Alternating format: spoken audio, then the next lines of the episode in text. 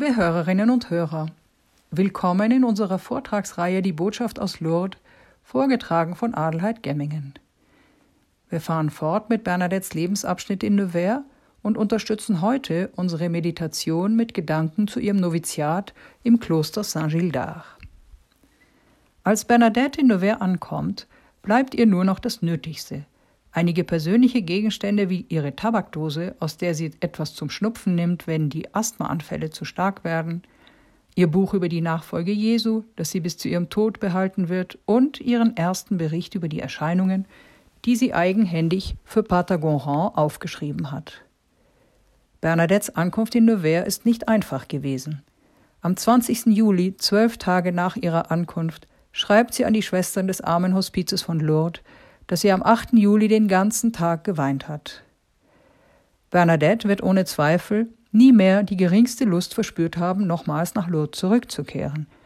Aber es ist auch nicht weniger wahr, dass ihr von Zeit zu Zeit die Landluft fehlen wird und dass sie immer ein heimliches Vergnügen haben wird, mit anderen Schwestern ihrer Heimat den Dialekt des Bigorre zu sprechen.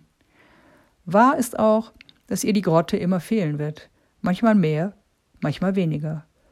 Lourdes ist zu Ende, hat Bernadette gesagt, als sie in Saint-Gildard ankommt, aber die Herzensbande sind manchmal viel schwieriger zu lösen, als man zunächst denkt. Sehr schnell wird Bernadette mit großen Prüfungen konfrontiert werden. In erster Linie ist es der plötzliche Tod ihrer Mutter am 8. Dezember 1866. Dann werden es die wiederholten Trauerfälle in der Familie ihrer Schwester Marie sein und zu alledem der Heimgang ihres so sehr geliebten Vaters am 4. März 1871. Als Bernadette in Nevers ankommt, ist sie keine Heilige.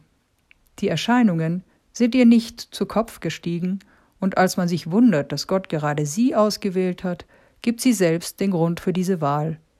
Ich war die Ärmste und Unwissendste. Hätte es in Lourdes noch eine Dümmere gegeben als mich, sicher hätte die heilige Jungfrau dann sie ausgesucht. Bernadette kennt ihre Schwächen und benennt sie auch.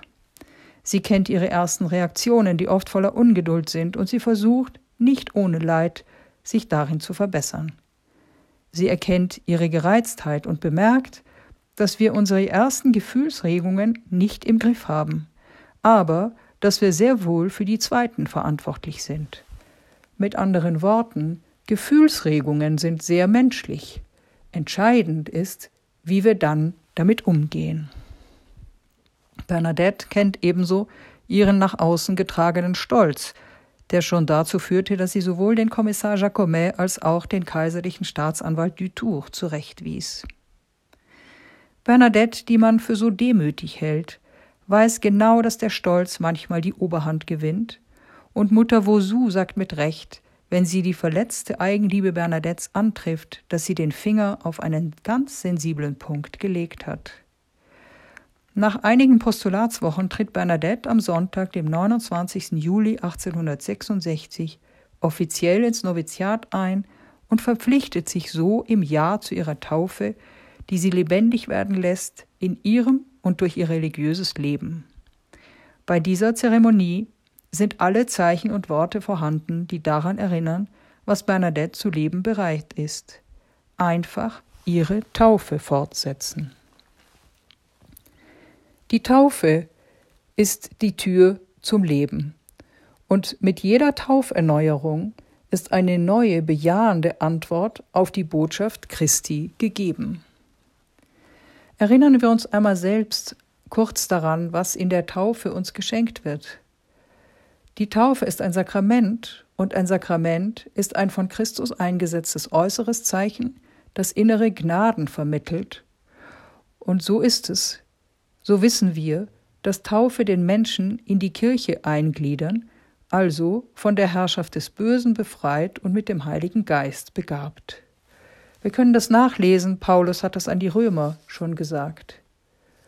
Die Liebe Gottes ist ausgegossen in unsere Herzen durch den Heiligen Geist, der uns gegeben ist. Dies lesen wir bei Römer 5, 5. So ist der Schritt ins Noviziat immer auch eine Tauferneuerung, wie die Kommunion und die Firmung es sind. Bernadette erhält also den weißen Schleier. aber auch einen neuen Namen, den die Oberin ihr geben wird.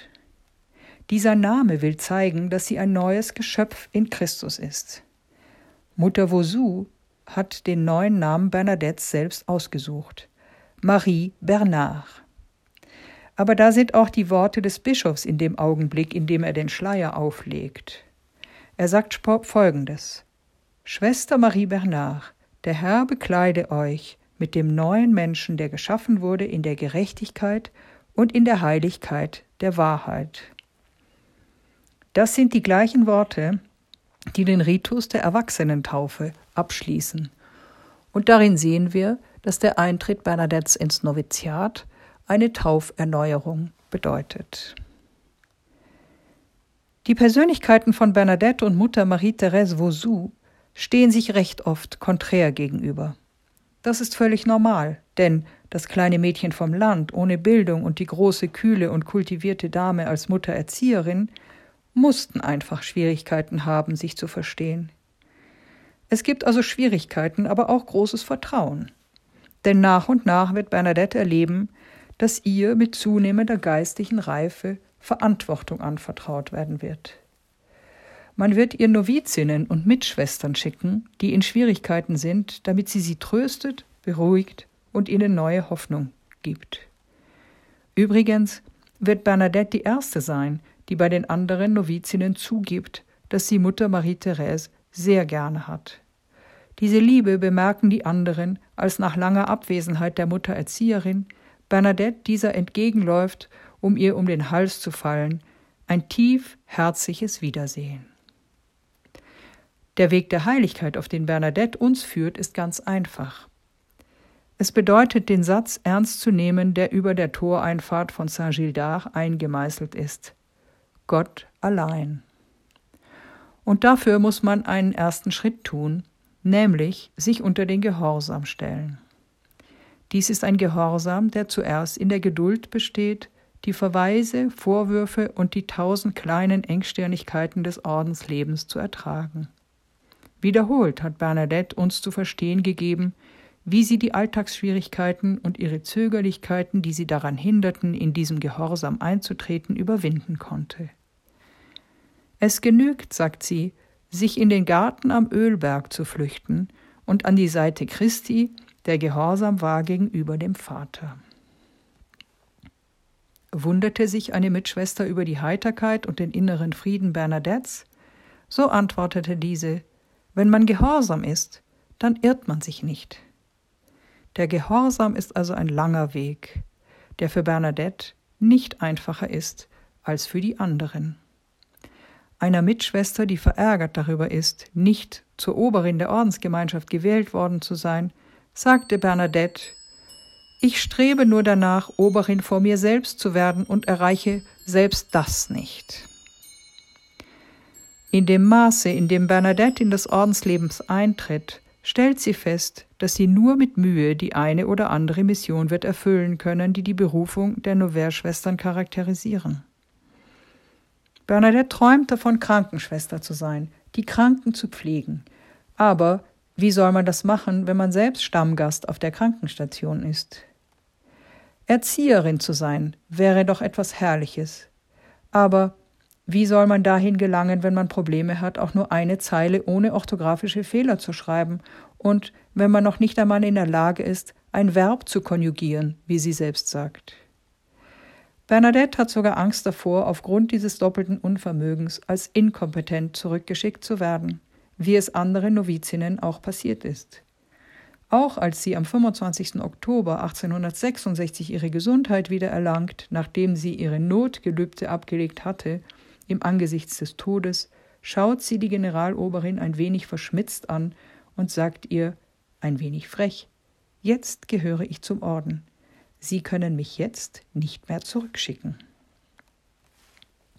Wie die Existenz eines jeden von uns, so wird auch das Leben von Bernadette in Nevers markiert sein von starken Zeichen. Für sie werden es vor allem die drei großen Abschnitte ihres Ordenslebens sein. Jedes Mal wird es für Bernadette darum gehen, ein wenig tiefer einzudringen in die Nachfolge Christi und in die Schritte zur Heiligkeit. Am 30. Oktober 1867 beginnt für Bernadette ein neuer Abschnitt. Am Morgen hat sie ihre Gelübde abgelegt, öffentlich dieses Mal, nicht wie ein Jahr zuvor, als alle glaubten, sie müsse sterben. Am Nachmittag sind alle Neugeweihten versammelt, um von Monsignore Fourcade, dem Bischof von Nevers, jeweils ihre erste Mission in der Kongregation zu erhalten. Der Bischof ist erstaunt und die Generaloberin nimmt ihn zum Zeugen. Man kann Bernadette nirgendwo hinschicken, denn sie ist einfach für nichts geeignet. Natürlich war diese Szene schon im Voraus arrangiert, wie der persönliche Kalender von Monsignore Fourcade zeigt. Denn in Anbetracht der Berühmtheit Bernadettes kann man sich nicht in eine kleine Ordensgemeinschaft schicken, wo sie ganz schnell zur Beute für Neugierige werden würde. Die einzige Lösung ist, sie in Saint-Gildard zu behalten, aber eine solche Berufung für eine junge Schwester könnte als Bevorzugung angesehen werden. Die einzige Möglichkeit, also dies in den Augen all ihrer Mitschwestern zu rechtfertigen, ist die Erklärung, dass Bernadette bleiben wird, da sie für nichts anderes geeignet ist. Außer als eine Art Lückenbüßerin zu dienen, indem sie von einem auf den anderen Dienstplan gesetzt wird, je nachdem, wie ihr gesundheitlicher Zustand das erlaubt. Der Bischof resümiert also wunderbar den Weg, der Marie Bernard von nun an offen steht und den Gott für sie reserviert hat. Er sagt, Schwester Marie Bernard, ich vertraue Ihnen den Gebetsdienst an. Bernadette begnügt sich damit, ihm demütig zu antworten, ich werde es versuchen. Das tiefere Eindringen in die Botschaft Christi ist Lebensaufgabe. Ziel ist es die ganze Hingabe. Auf die hin arbeiten wir alle. Den Bund, den Gott mit uns schließen will, auch schließen zu wollen, ein Leben lang. Gott allein steht über der Einfahrt des Klosters Saint-Gildard. Ich will es versuchen, sagt Bernadette. Von mir weg zu Christus hin, ist das nicht unser aller Lebensaufgabe? In diesem Zusammenhang lade ich Sie ein, sich mal die Bibel zur Hand zu nehmen und nachzulesen. Apostelgeschichte 2, Vers 38 oder Paulus Brief an die Römer, Kapitel 6, von 1 bis 23. Lesen Sie diese Worte wie ein Gebet und lassen Sie diese auf sich wirken und in Sie wirken und in ihnen wirken. Ehre sei dem Vater und dem Sohn und dem Heiligen Geist, wie im Anfang, so auch jetzt und alle Zeit und in Ewigkeit. Amen.